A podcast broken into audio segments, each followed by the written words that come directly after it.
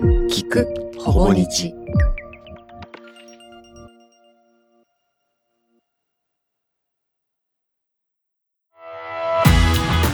ほぼ日ドライブ。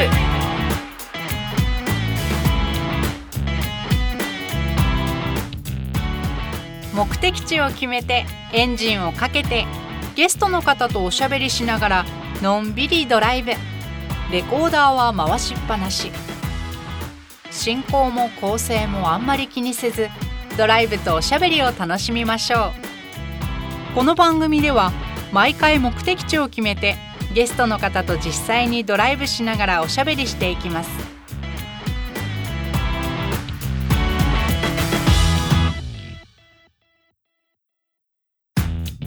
今回のゲストはスポーツ報知編集委員の加藤博さん。今回のドライブの最初の目的地ジャイアンツ球場で過ごした後車は東京駅へ向かいます。開幕直前のジャイアンツ情報からなぜスポーツを見るのかという大きな話まで。じっくりのんびり喋りながらゴールまで。ほぼ日ドライブ。皆さんもどうぞご一緒に。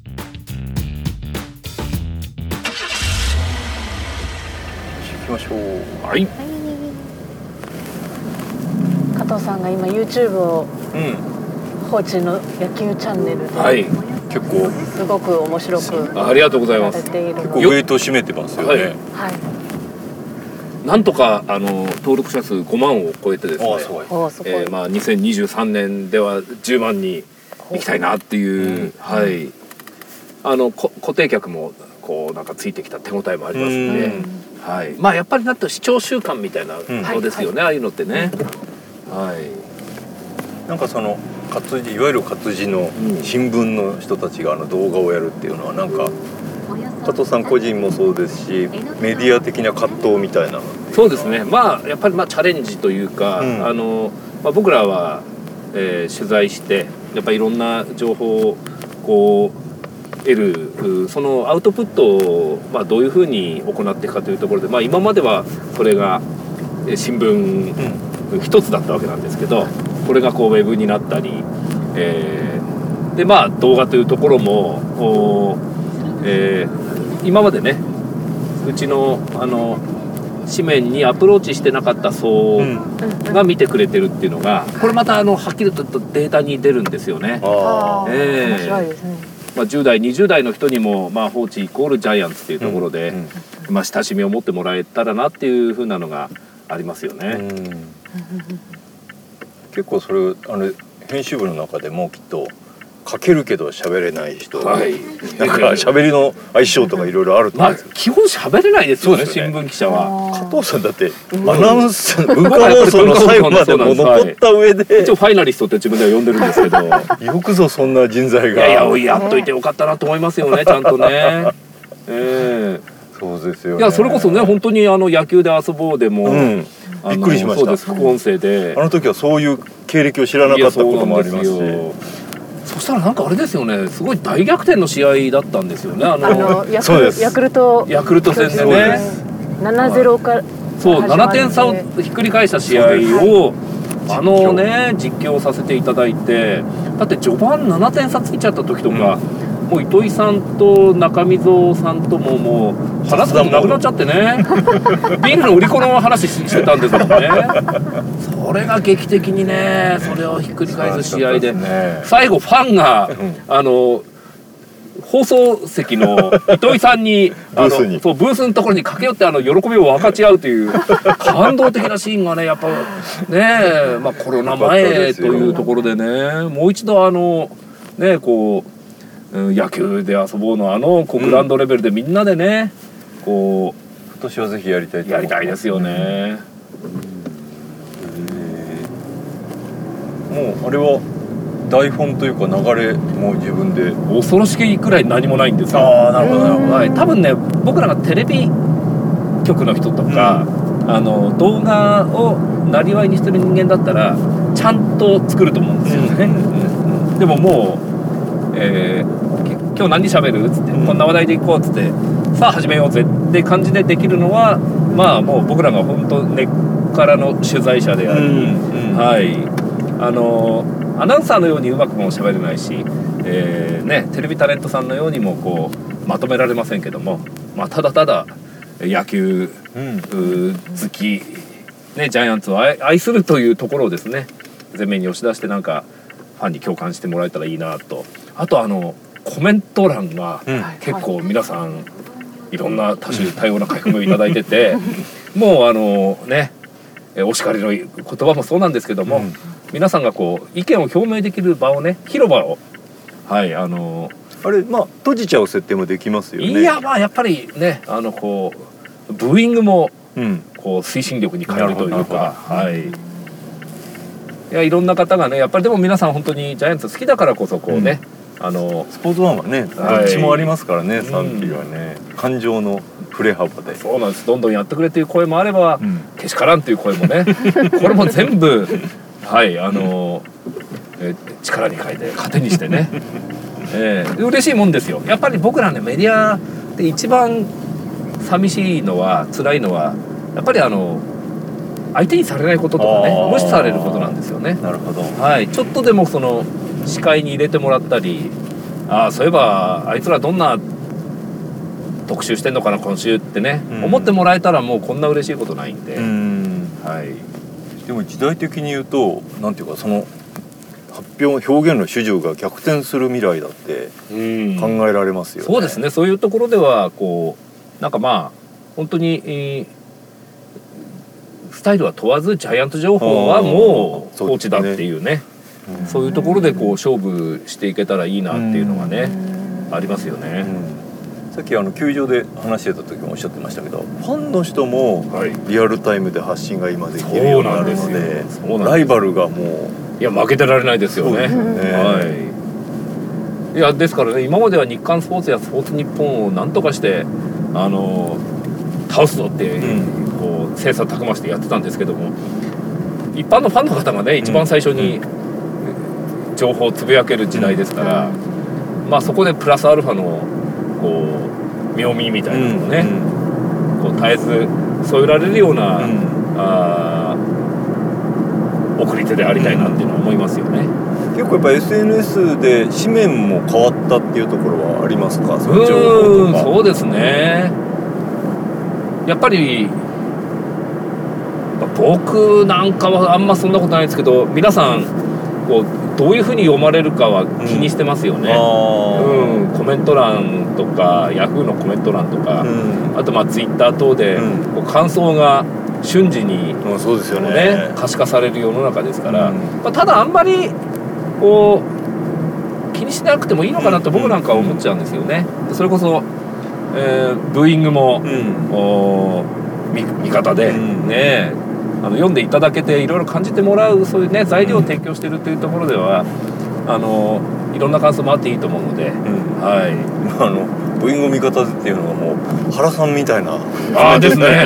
いやその辺の映るこう。表現が。うん、はまさにねこう腹を座らせてというかね。うんいやさすが監督だなって思う時ありますよね。いやこれちょっとハレーションあんじゃないかなっていうところでもね、言いたいことは言うという、うん。はい。原監督と加藤さんのもう一つの共通点がプロレス好きっていうところもありますよそうね。監督も好きですよね。そうですよね。絶対あのコメントのそれこそあの松田のことを先に言っちゃうみたいなところもちょっとプロレスプロチックですねなとこちょっとね。マッチのね。堂々と匂わせるみたいなところがあり もうしかし本当にそういう意味ではあのこの2023年シーズンの、ん。まあ、原政権っていうのは、ますよねまあ、コーチ陣も多種多様でね。ああそうですね。おー大久保さんが。そうだってデーブさんは、うん。あの水戸の大先輩ですけど。あそうですね。はい。まあどどんなこうねねケミケミストリーをチーム内にもたらすのかっていうところではね、やっぱりデーブさんがこう来たことで他のコーチも負けてらんないなっていうのもね、うん。あると思いますから割とね。近代的な人ですよね。いやそうなんですね。あの実はあの大変このコーチングっていうものも学術的にアカデミックに学ばれてる方で、うん。あのライオンズの頃からもずっと慕ってる選手結構いるんですよね。やっぱこと打撃理論を教えるということに関しては卓越した才能をお持ちの方なんで、こうそれでえ開花する選手が出たりとか、なんかこう復調のきっかけをつく掴む選手っていうのは出てくるんじゃないかなと思うんですよね。あとはやっぱモチベーターとして、うん。あの言葉の力、はい。もう早速なんか見出しになってる。見出しになりやすい。いやそうですコーチではあね。やっとあのいわゆるキャンプっていうのはね、まあその毎日練習をやってるわけですですから、うん。なんかこうびっくりするようなことが常に起こるというわけではないんですよね。ただ新聞は毎日出るし一面をなんとかこう、ドーンとやらなきゃいけないっていう時に結構まあ僕の予想ですけどもデーブさんは 助けていただくんじゃないかなみたいなね。あの中畑さんがベイスターズの監督になった時に、はい。見出しで相当助かったいやそうなんでですよ。言ってましたね。僕もう今でも思い出しますけどね2012年の2月上旬だったと思うんですけども、あの日本ハムのし取材をしていて斎藤佑樹投手が開幕投手っていうスクープを使ったんですよ。なるほでどうやらこれはもう揺るがないファクトがあるっていうことで、えー勝負だっつうんでもう他社に先駆けてこれを報じようって言ってぜひこれ一面で行かせてくださいっつって、でその時のデスクが仙道学現編集員だったんですけども、で仙道の方が「いやそれはすごいな」っつって一面で行こうって言ってたら、夜8時か9時ぐらいですかね。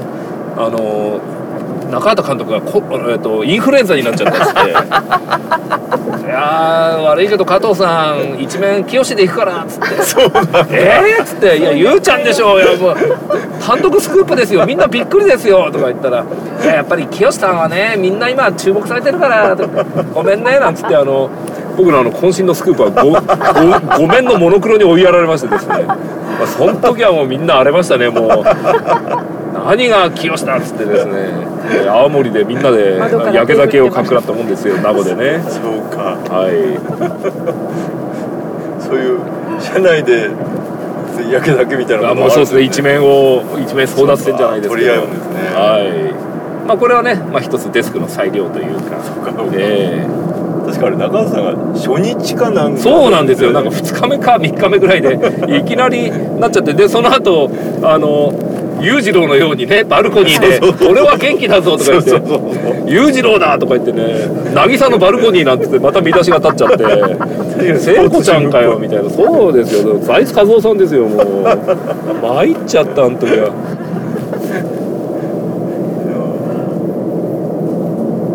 その頃日ハムの担当だったんですか？はいいやそうですね。あの斎藤佑樹君を早稲田の頃から、ん。まあ、ずっと追ってたんで、うん。まあ、その流れで。あそうか。それこそアマチュアの頃から。そうなんです、ハンカチ王子時代はい。すごかったですねあの時はね、ええ。今もねあのお株式会社斎藤佑樹あそうですね。ねはいいろいろあのうちの紙面にも協力してくれてて、この前ワールドカップの観戦記をうん。あの寄せてくれたんですよ、うんえー全くサッカー興味なかったですけど、やっぱりまあ魅了されたっていうふうなね、うん。話を聞かせてくれたりとか、はい。今度はあの青学の原進監督と対談をえーこの前、あのはい。まあ大学スポーツでね、うん。一つ新しい風をこう、えーその世界に、えー吹かせた2人によるう対談っていう形でこれなかなかね盛り上がったものでね、うん。はい、ぜひ皆さんにも読んでいただきたいなと。でこの人やっぱり独自の言葉を持ってらっしゃる。持ってますね。本当ね面白いですよ、ん。はい。まあいわゆるちょっとこう、まあ、革命児同士でね、うんうんえー斎藤佑樹君の存在っていうのは結構大学野球界に対してのレガシーってすごく大きいんですよね。あそうですか。あの6月にある全日本大学野球選手権って、う今 J スポーツで全試合中継するんですけど、うん。これは斎藤佑樹が大学に入ったから起きたことなんですよね、それからなんですよ。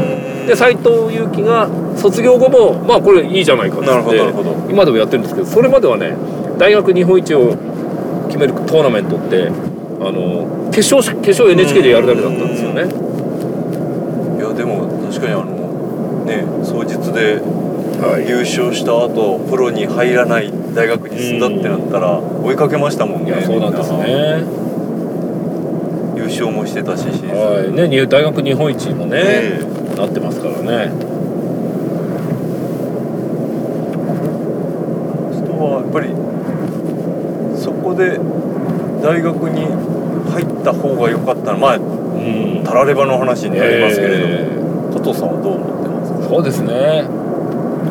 まあやっぱり早稲田実業で甲子園の優勝投手になって、これが即プロっていうのはねまあその後清宮君がそれ行くんですけど、いややっぱりうん。彼は周囲の人のあれとかお世話になった方にこう裏切れないというかね、やっぱり例えば双日の優勝投手があの大学行かずにプロに行くとなったら、ん。まあ、これ早稲田実業の監督さんの顔はちょっと潰れちゃうああわけですよやっぱそういうのね。はあるんですね、おそらくそういうこともいろいろ考えたんじゃないかな、うんまあそれだけではないだろうけれど。はい。うん。で今結果的にあのこう、まあ、プロ野球を引退してあの野球界でビジネスを展開するにあたって、やっぱりあの大学時代に培ったネットワークとかがすごく彼を応援しているところがあるので、意外にねあのねこうまあ株式会社斎藤佑樹の、うん。まあ、取締役のまあそのえー二人三脚でやってる人間は慶応の出身だったりとか斎藤佑樹のね周囲ってねあの意外と慶応関係者が多いはい。まあ、なのでこう大学を出てっていうのも彼の生き方だったんじゃないかなっていうふうにね。ただまあ見てみたかったですけどね高卒いきなり入ってね。2006年完成されてましたもんね。え。あの太田市のね群馬県の出身ですからね、糸井さんと同じそうかそうか。そうですよね。群馬県はやっぱり人が いろんなね大大物を輩出する、まあ、歴代総理大臣もそうですけどもボーイもそうですし、ええ。多種多様な魅ジャイアンツの三軍の実況は何でやることになったんですか？力これはですねあの、まあ、僕があまりにその会社の忘年会の MC が、まあ、面白いっていう話をですね球団の方が聞きつけてくださって、はい、白羽の矢が立ってですね。えでこのゲストが必ずあのまあ巨人の OB の方とやるんですけどこれが吉村さんだったり、ー。あえー貞岡さんだったり鷲見さんとかね、はもう歴戦の猛者ばかりなんですよ。本当スーパースターばかりで、まあ、こういった皆さんとねあのトークしながらあーっていうのはすごい嬉しい一人なんですけども、そう普通のアナウンサーだけではできないですはいねただね CM もないし、うんずっと喋ってなきゃなんないんですよ。そうか。そうで一時やっぱりあのあ本当に実況アナって大変だなって思ったのは、はい。雨で中断になったんですけど、はいじゃあすいません中断中はあのお休みしますとはやっぱりならないわけですよね。喋ってって感じになっちゃって、なんか言ってなきゃいけないそうなんですよ。いや心なしか雨足が弱まってきたような、えー、稲城市。ジすごい。ャイアンツ球場。えー。そうか。まあ解解説もいないから一人。一人でね。いやー貞岡さん。この後の天気の具合どうですかね？って。知らないよっつって。俺気象庁じゃないよみたいな。は 本当ですね、い。加藤さんは子供の頃からジャイアンツファンなんですか？いや僕阪神ファンの時もありましたよ。おへえ85年のああまさに、はい。猛虎フィーバーとかほうほうほうね三連発のはい。あのあの頃はアンチ巨人だったこともありますけども。はい。まあそんな年によって変わっまあでももうもうずっとジャイアンツファンですけどね。まあでもジャイアンツファンは本当にくじけそうな時もあると思うんですよねパ・リーグのチームを追ってたら傷つかないで済むじゃないですか。ね。さスポーツ全体に言えることですよ、はい。だからあの今運転してる田口とか羨ましいですよ。あ。薄い広島ファン。あもう一番あのこ精神的なねダメージがないというか。いややっぱり巨巨人ファンであることは結構辛い時もありますよね。かなりあります、ありますよ。こここ数年とか特にそうですよね、ただやっぱりこの苦しみの果てにうん。なんかこう歓喜があるのではないかとね。うん。この2023年こそ期待して、うん。はい。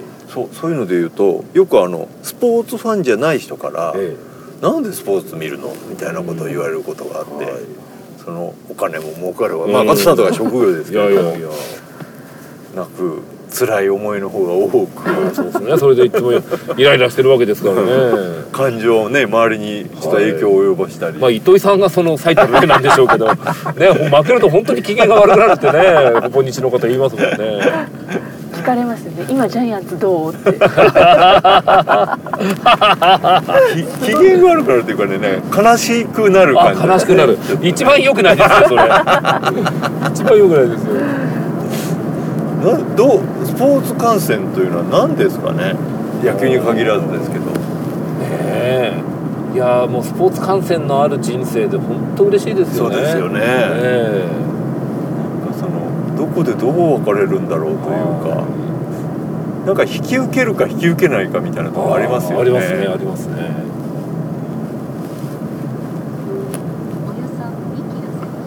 ただまあもうもう後戻りはできませんもんね。そうですね。ここまで来たらね。僕らもは選んで選んだつきつもりはないといいう。かなないですないです。自然とこうなはいってる、気づけば気づいたらですよね、気づいたら、うんここにあるものだったという、もう明らかにどっちがいいかっつったらある人生の方が。はい。まあいいですね。ああその。喜怒哀楽の振り幅が全然違いますよね、スポーツがあると。そこでこうね感情をさまざまな感情をね勝って喜んではい。ラーメンを食べ、負けて悔しいっつってやけ食いだっつってラーメンラーメンを食い。はい、まあ、結局ラーメンばっか食ってんじゃんって話なんですけど。勝本勝本ね美味しいですね水道橋。のそばにあるはい。で勝って糸井とか勝本とってそう。ね勝って勝本だって言ってあはい。勝って勝本を食べて帰ろうって言って、はい。負けて、まあ、勝本を食べるか。ら 結局。結局食う。ただ勝本のラーメンの美味しさは異常ですよね。ね。本当美味しいですね。神保町にもありますね。あ神保町にも。あら。今年のドラフトの日はうん。ドラフトに向けて勝本に行きました。あそれか。はい。あのこれジンクスに11連敗をのジンクスを出したのは 本日の皆さんが勝本に行ったからですね。一連敗ひどすぎる。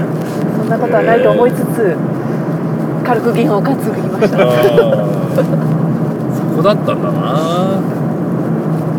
スポーツ報知に入ってくる人はやっぱりスポーツが大好きで入ってくる。まあほとんどですけど、うん。でもたまにねあの放置映画賞とかああいうああのエンタメ方面をやりたいという人なるほどもいますし。メディアとして選んはいで書いてる、ええ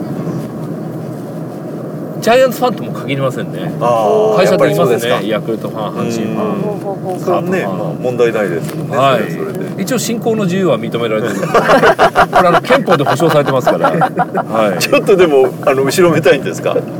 まあ基本的にはみんな巨人が勝った負けたで あの一喜一憂して。本当にそれこそ負けるとみんなもう先立ってますからあねやっぱり。そうなんですか、それはそふれ新聞の売れ行きがとかそういうことではなくて。そんなことじゃないですもう。そんなねあの横島な考えはありません。横島。はい。面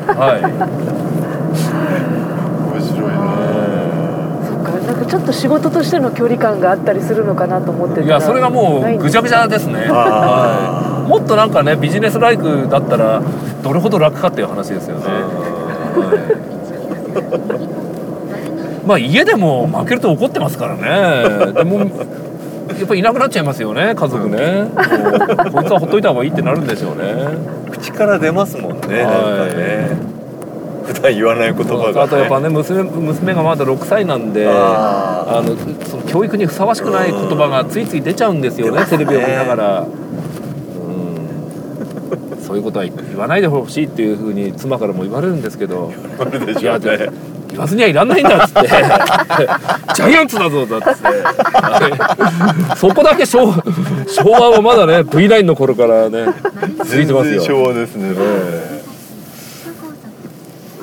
仕事じゃなく野球をこう観戦するっていうのは。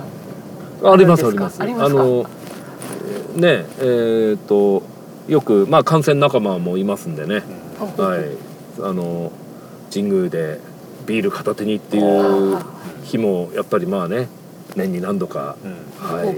これがやっぱねあの一人によっては理解できないって言うんですよね。なんで休みの日にね？仕事で野球そうそう仕事でそんなね野球見てんのに。い休日に野球いや野球があれば見ますよね。あ ジャイアント球場にもね行って全然あのチケット買ってフラッと見てますし高校野球なんかもね地方球場行ったりするんですけどいややっぱり野球面白いですよね。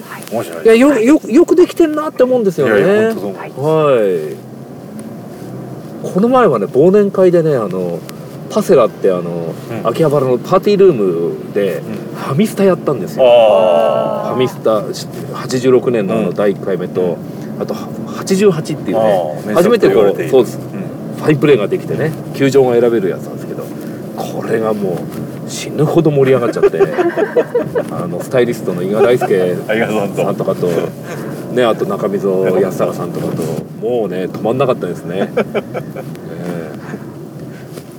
はい。そこそれもまた野球ですね、えはい、もうね当時とはやっぱり野球のやり方が違ってもうみんなストライクゾーン投げないんですよね。あ放水ピッチングして。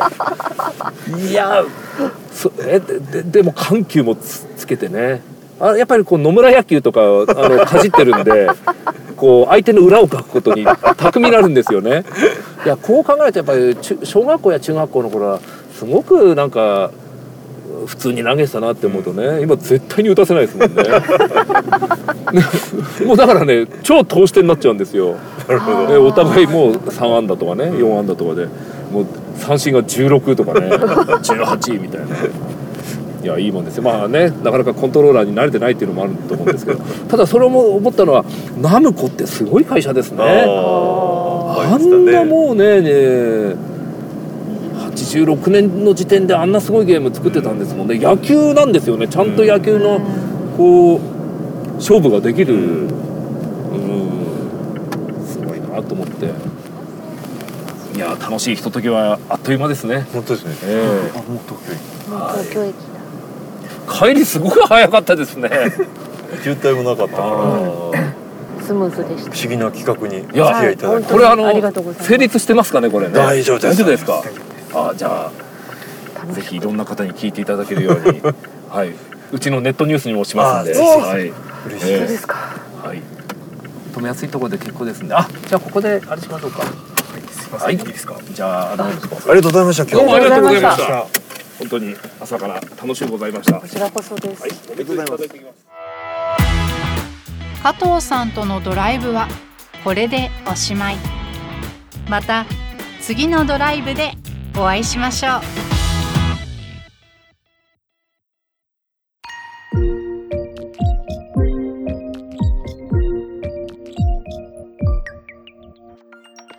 聞くほぼ日